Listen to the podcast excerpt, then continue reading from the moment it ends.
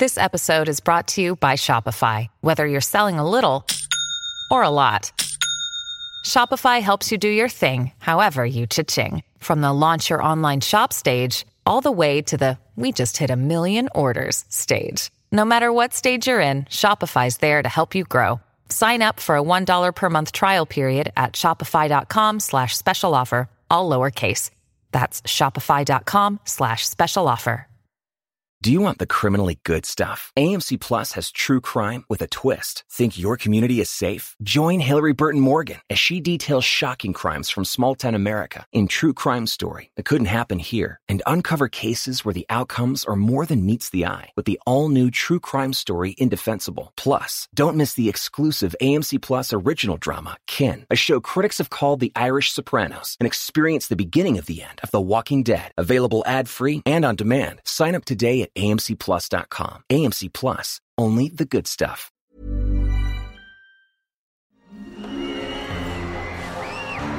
Arcadia Media. Elige tu lugar en este carrusel.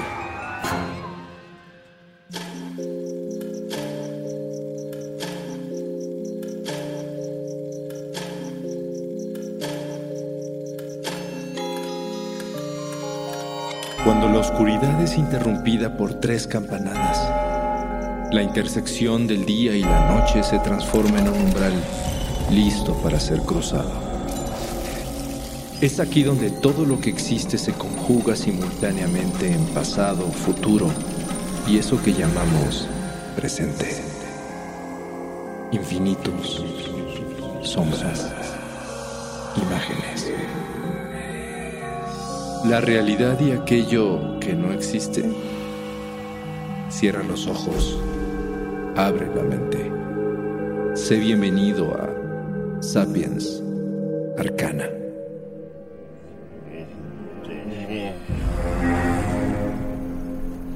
Las murallas de la ciudad se alzan imponentes, resplandeciendo en tonos dorados a la luz del sol naciente. El desierto rodea a la gran urbe que el día de hoy está a punto de ser asediada por un poderoso y temido ejército invasor.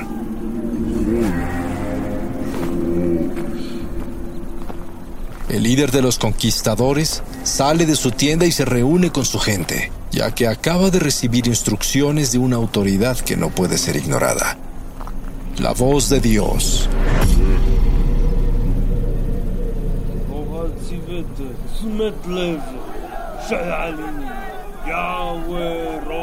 Una vez dadas las indicaciones, ordena al ejército rodear la ciudad completa, mientras que un grupo de sacerdotes levanta dos grandes varas de madera y oro que sostienen un enorme cofre dorado adornado con dos grandes querubines que llevan las alas abiertas hacia arriba. Este grupo comienza a caminar precedido y escoltado por siete sacerdotes que sostienen trompetas de cuerno de carnero. Así, con calma, dan la vuelta a toda la ciudad y regresan a descansar. Durante seis días realizan el mismo recorrido, siguiendo las indicaciones divinas. Sin embargo, el séptimo día, el ejército vuelve a rodear la ciudad. Los sacerdotes ahora le dan siete vueltas y al terminar la última, hacen sonar las trompetas con todas sus fuerzas. Mientras todos los soldados lanzan al unísono un penetrante grito de guerra. Por un instante, nada sucede. Y de pronto, de manera inexplicable, todas las murallas de la ciudad se derrumban. Las palabras que Dios dijo al líder Josué se han cumplido, y los muros han caído gracias al poder divino imbuido en el arca de la alianza. Nadie se explica qué fue lo que sucedió, pero no tienen tiempo para analizarlo. La destrucción final está por comenzar. En este día los muros han sido derribados por la voluntad de Dios y la ciudad de Jericó ha caído en manos del pueblo de Israel.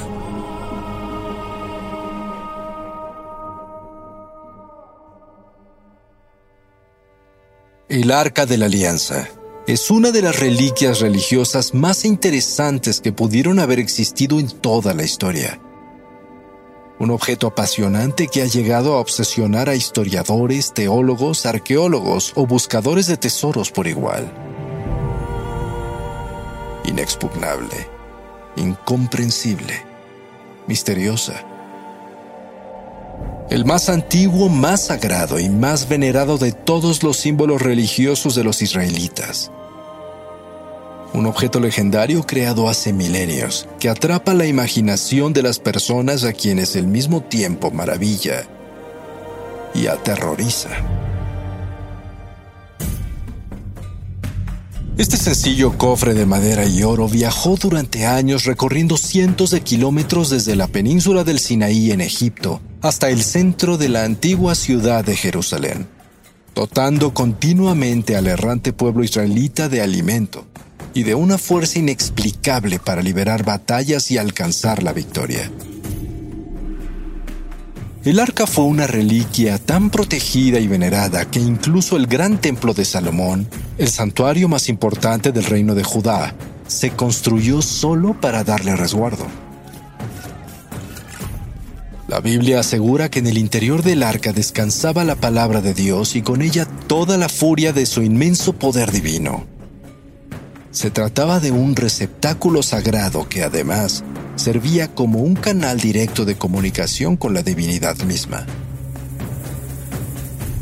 Se dice que los israelitas utilizaron el gran poder del arca para ganar batallas sobre sus adversarios y conquistar así la Tierra Santa. Con solo acercarse a ella, el arca de la alianza era capaz de bendecir todo su pueblo, pero también de provocar terribles males e incluso una horrible muerte. ¿Cómo pudo un simple cofre ejercer tanto poder? ¿Qué clase de energía se concentraba realmente en su interior? Y lo más importante, si era una reliquia tan valiosa y temida, considerada uno de los pilares más fuertes dentro del universo bíblico, entonces, ¿cómo es que repentinamente desapareció, tanto de la historia como de la faz de la Tierra?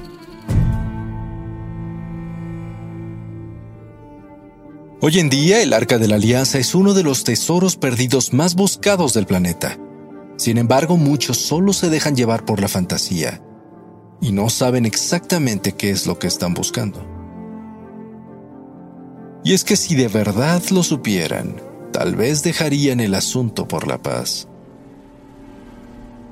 Los orígenes del Arca de la Alianza se describen en los textos sagrados del Antiguo Testamento en donde se cuenta que hace más de 3.000 años el profeta Moisés subió al monte Sinaí y bajó con dos tablas de piedra que contenían los diez mandamientos de Dios.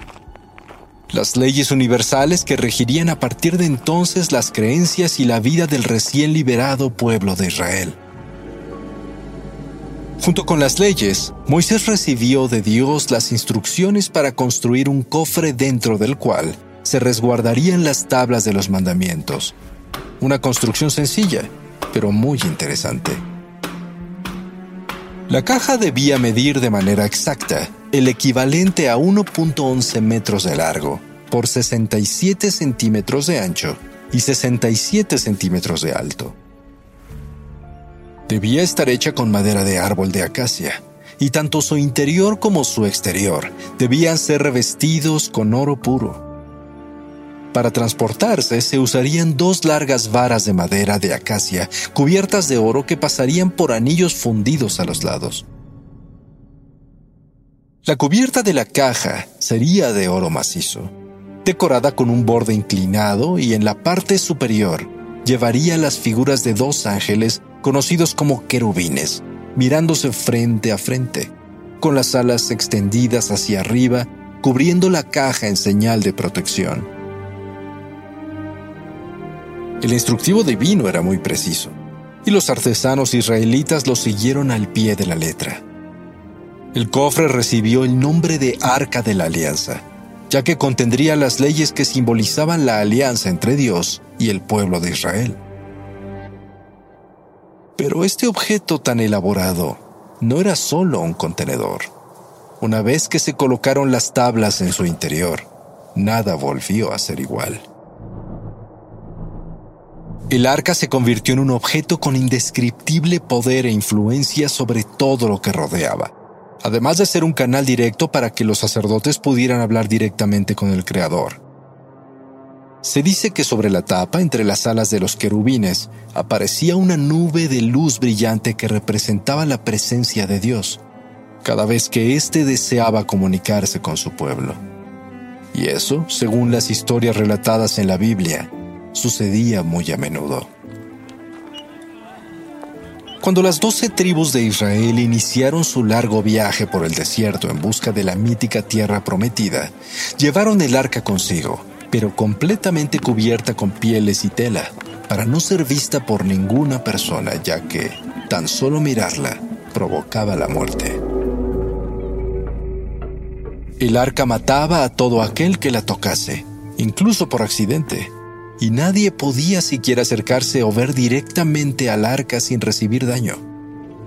Solo los sacerdotes designados del pueblo de Leví podían aproximarse, cubrirla y cargarla. Se cuenta que en una ocasión, dos sobrinos de Moisés quisieron hacer una ofrenda al arca, pero cuando la descubrieron, cada uno de ellos recibió un misterioso y fulminante rayo de luz que los calcinó por dentro, matándolos al instante. Nunca se había visto algo igual. Tras la demostración del peligro que corría el pueblo frente a la reliquia sagrada, el profeta Moisés ordenó que durante los lapsos de descanso el arca se guardara dentro de un espacio especial del tabernáculo, un templo desmontable que se construía con carpas, madera y tela para las ceremonias religiosas de la comunidad. Sus órdenes se cumplieron. Nadie se acercaba a la peligrosa reliquia, la cual permanecía oculta hasta que se levantaban los campamentos y se continuaba el camino. Y aun cuando ninguna persona podía verla, algunos elegidos sí tenían autorización de usarla para hablar con el Creador. De hecho, se cuenta que cuando Moisés hablaba con Dios, podía escucharse desde afuera de la tienda la voz divina que le respondía, y que parecía venir del aire, directamente sobre la tapa del arca. Como se puede notar, este maravilloso objeto no era solo una simple reliquia histórica. Detrás de su compleja construcción existe el misterio de este poder inexplicable y según las sagradas escrituras, en diferentes ocasiones se pudieron conocer sus verdaderos alcances. Durante los 40 años de viaje a la tierra prometida, la reliquia siempre se llevaba a la cabeza de la gran caravana, ya que de alguna manera les mostraba qué camino seguir y en qué lugar debían detenerse a descansar. El arca también mantenía vivo al pueblo errante, ya que les proveía de alimento.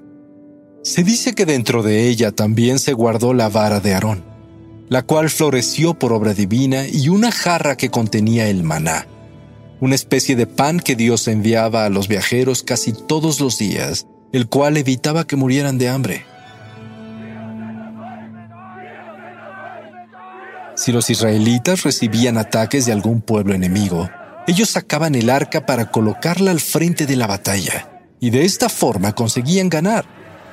Incluso muchas veces, el terror invadía a los adversarios al ver el arca y mejor salían huyendo. La misteriosa caja divina se colocaba a la cabeza de los ejércitos en todas las batallas durante la conquista israelí de las tierras de Canaán. Y según las escrituras, si Dios así lo quería, los llevaba siempre a la victoria. ¿Impresionante? Aún hay mucho más. El arca era un núcleo de fe que podía influir en todo lo que se le acercaba, y al parecer estaba plenamente consciente de las necesidades de las doce tribus. Cuando quisieron cruzar el río Jordán, Dios indicó a Josué que los sacerdotes que llevaban cargando el arca debían pasar primero. En el momento en el que los pies de los levitas tocaron el líquido de la orilla, las aguas del río se dividieron. El caudal que venía de las montañas se detuvo como si hubiera chocado con una pared, mientras que del otro lado, las aguas que bajaban al mar se paralizaron por completo. En medio quedó una franja de tierra seca por donde pudieron cruzar todos los israelitas de forma segura, mientras los sacerdotes que cargaban el arca esperaban para pasar en último lugar. Y una vez que lo hicieron, el río volvió a la normalidad. ¿Milagro? ¿Magia? ¿Telequinesis? Tan solo pensar en ver un suceso como este resulta desconcertante. ¿Qué explicación racional podría tener hoy en día algo así? ¿Y cómo es que la gente no huyó despavorida tras presenciar este asombroso evento? No lo sabemos. Tal vez los milagros del arca ya eran algo normal para el pueblo judío de aquella época. Y los que necesitamos presenciar más milagros somos nosotros. Pero las obras espectaculares del arca no terminan aquí. Un poco después, al llegar frente a las murallas de la ciudad de Jericó, los israelitas recibieron indicaciones de Dios y durante seis días caminaron cargando el arca de la alianza alrededor de la ciudad. Al séptimo día, tras siete vueltas finales, lanzaron el sonido combinado de las trompetas y los gritos de los soldados, lo cual resquebrajó y finalmente hizo caer todas las murallas de la ciudad. Algunos científicos han teorizado que la combinación de sonidos adoptó las funciones de una enorme arma sónica. Pero si fuera tan fácil, ¿Cómo es que este método no era considerado una estrategia común en las guerras? ¿Y por qué no se usó después? En aquellos días la gente de Jericó pudo haber expresado sus dudas sobre el poder del arca de la alianza, pero no tuvieron oportunidad de hacerlo, ya que al final del día casi nadie en la ciudad quedó vivo. Si tomamos en cuenta todos los relatos, el arca de la alianza resultaría ser un arma de capacidades impensables. Y por supuesto, una tentación irresistible para guerreros, conquistadores, monarcas y en general cualquier adversario estratega. Entonces, ¿cómo es que no la querían robar todo el tiempo? ¿Cómo es que no la hicieron cambiar de manos a la primera oportunidad? Nadie ha dicho que no lo hicieron. Durante muchos años la han buscado desde arqueólogos, investigadores, aventureros, teólogos y cazadores de tesoros, hasta soldados enviados por Hitler durante la Segunda Guerra Mundial. Pero en su tiempo era también muy codiciada, y en una ocasión fue robada por los filisteos. Durante una batalla contra este pueblo, aun cuando los judíos sacaron el arca para buscar su ayuda, los poderes de la gran reliquia no funcionaron y los filisteos ganaron la guerra. El arca fue capturada como trofeo y llevada a la capital Asdod. Y ahí comenzó la pesadilla. Durante siete meses los filisteos sufrieron enfermedades, confusión y en especial terribles hemorroides. Colocaron el arca dentro del templo de su dios Dagón y en dos noches la estatua del dios inexplicablemente cayó de bruces. Se estrelló en el piso y se le desprendieron la cabeza y las manos. Los filisteos movieron el arca de ciudad en ciudad, pero a donde iba traía desgracias. Y así, meses después, decidieron mejor regresarla a los israelitas, inadvertidamente causando la muerte de miles que decidieron mirarla cuando fue de vuelta. Mucho tiempo después, Salomón construyó su gran templo en Jerusalén, para darle un lugar permanente al arca. Y ahí, en el lugar más seguro y vigilado del mundo, quedó guardada hasta que misteriosamente desapareció. No se sabe a ciencia cierta qué fue lo que pasó, pero existen muchas teorías la más importante es que cuando Babilonia, bajo el mando de Nabucodonosor, invadió y destruyó el templo junto con toda la ciudad de Jerusalén, también acabó con el arca de la alianza. Otros creen que el profeta Jeremías logró sacarla a tiempo antes de la destrucción y la escondió en una montaña cercana, el Monte Nebo, al otro lado del río Jordán, en donde podría permanecer hasta el día de hoy.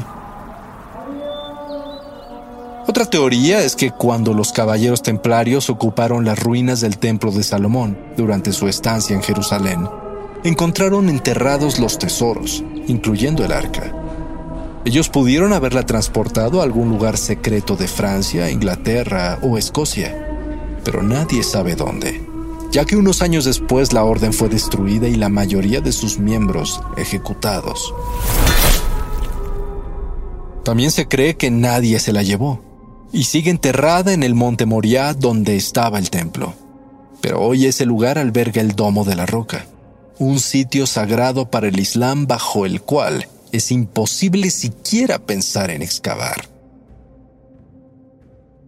Y una de las más fascinantes posibilidades es que se encuentre en una pequeña iglesia en las profundidades de Etiopía. En este país, la iglesia copta tiene sus propias leyendas. Una de ellas afirma que el rey Salomón recibió la visita de la reina de Saba, con quien procreó un hijo, Menelik.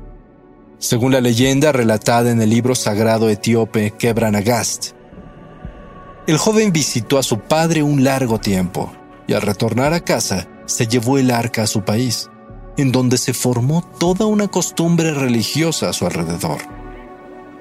Hoy en día, existen reproducciones del arca en cada una de las más de 20.000 iglesias de Etiopía, pero la original, supuestamente, se encuentra dentro de la capilla de las tablas, en la iglesia de Nuestra Señora Santa María de Sión, en la ciudad de Axum. En este lugar nadie puede entrar. Está custodiada por gente armada y solo existe un sacerdote cuidador descendiente de los levitas originales que permanece con el arca de por vida. Y aquí es donde la teoría se pone interesante, ya que según el periodista inglés Graham Hancock, los cuidadores son nombrados cuando muere el antecesor, pero ellos mismos dicen que el arca los hace enfermar. Uno de ellos comenzó a sufrir problemas de salud justo al comenzar a acercarse el arca, y según Hancock, los custodios cambiaban muy seguido, ya que mueren con pocos años de diferencia. ¿Será que esta sí es el arca verdadera? ¿Que sigue ejerciendo su terrible poder mortífero incluso después de 3.000 años?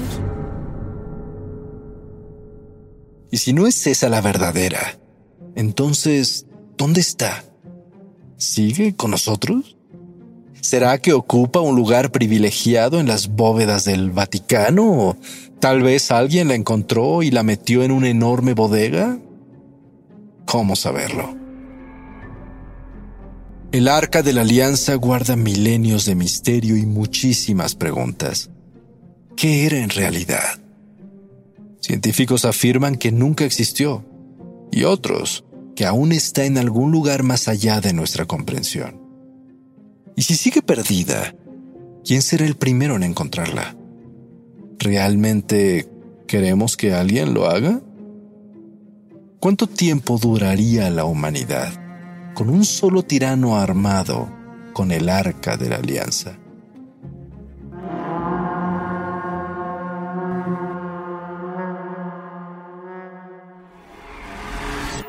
El umbral se cierra hasta que la luna lo vuelva a abrir. Mientras tanto, abre los ojos y asómate en las grietas del espacio y el tiempo. Y si te atreves, descubrirás qué hay más allá de lo que consideras real. Sapiens Arcana, soñado por Luis Eduardo Castillo, esculpido por Emiliano Quintanar, asistente de escultor Víctor Ortiz. Trazado por Querenza Chaires. Creado en Webback Audio, México.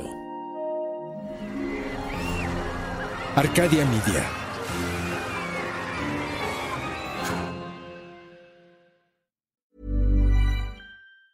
Do you want the criminally good stuff? AMC Plus has true crime with a twist. Think your community is safe? Join Hillary Burton Morgan as she details shocking crimes from small town America in True Crime Story that couldn't happen here and uncover cases where the outcomes are more than meets the eye with the all new True Crime Story Indefensible. Plus, don't miss the exclusive AMC Plus original drama, Kin, a show critics have called the Irish Sopranos, and experience the beginning of the end of The Walking Dead. Available ad free and on demand. Sign up today at amcplus.com. AMC Plus, only the good stuff. With the Lucky Land slots, you can get lucky just about anywhere. This is your captain speaking. Uh, we've got clear runway and the weather's fine, but we're just going to circle up here a while and uh, get lucky. No, no, nothing like that. It's just these cash prizes add up quick. So I suggest you sit back, keep your tray table upright, and start getting lucky. Play for free at LuckyLandSlots.com. Are you feeling lucky? No purchase necessary. Void where prohibited by law. 18 plus terms and conditions apply. See website for details.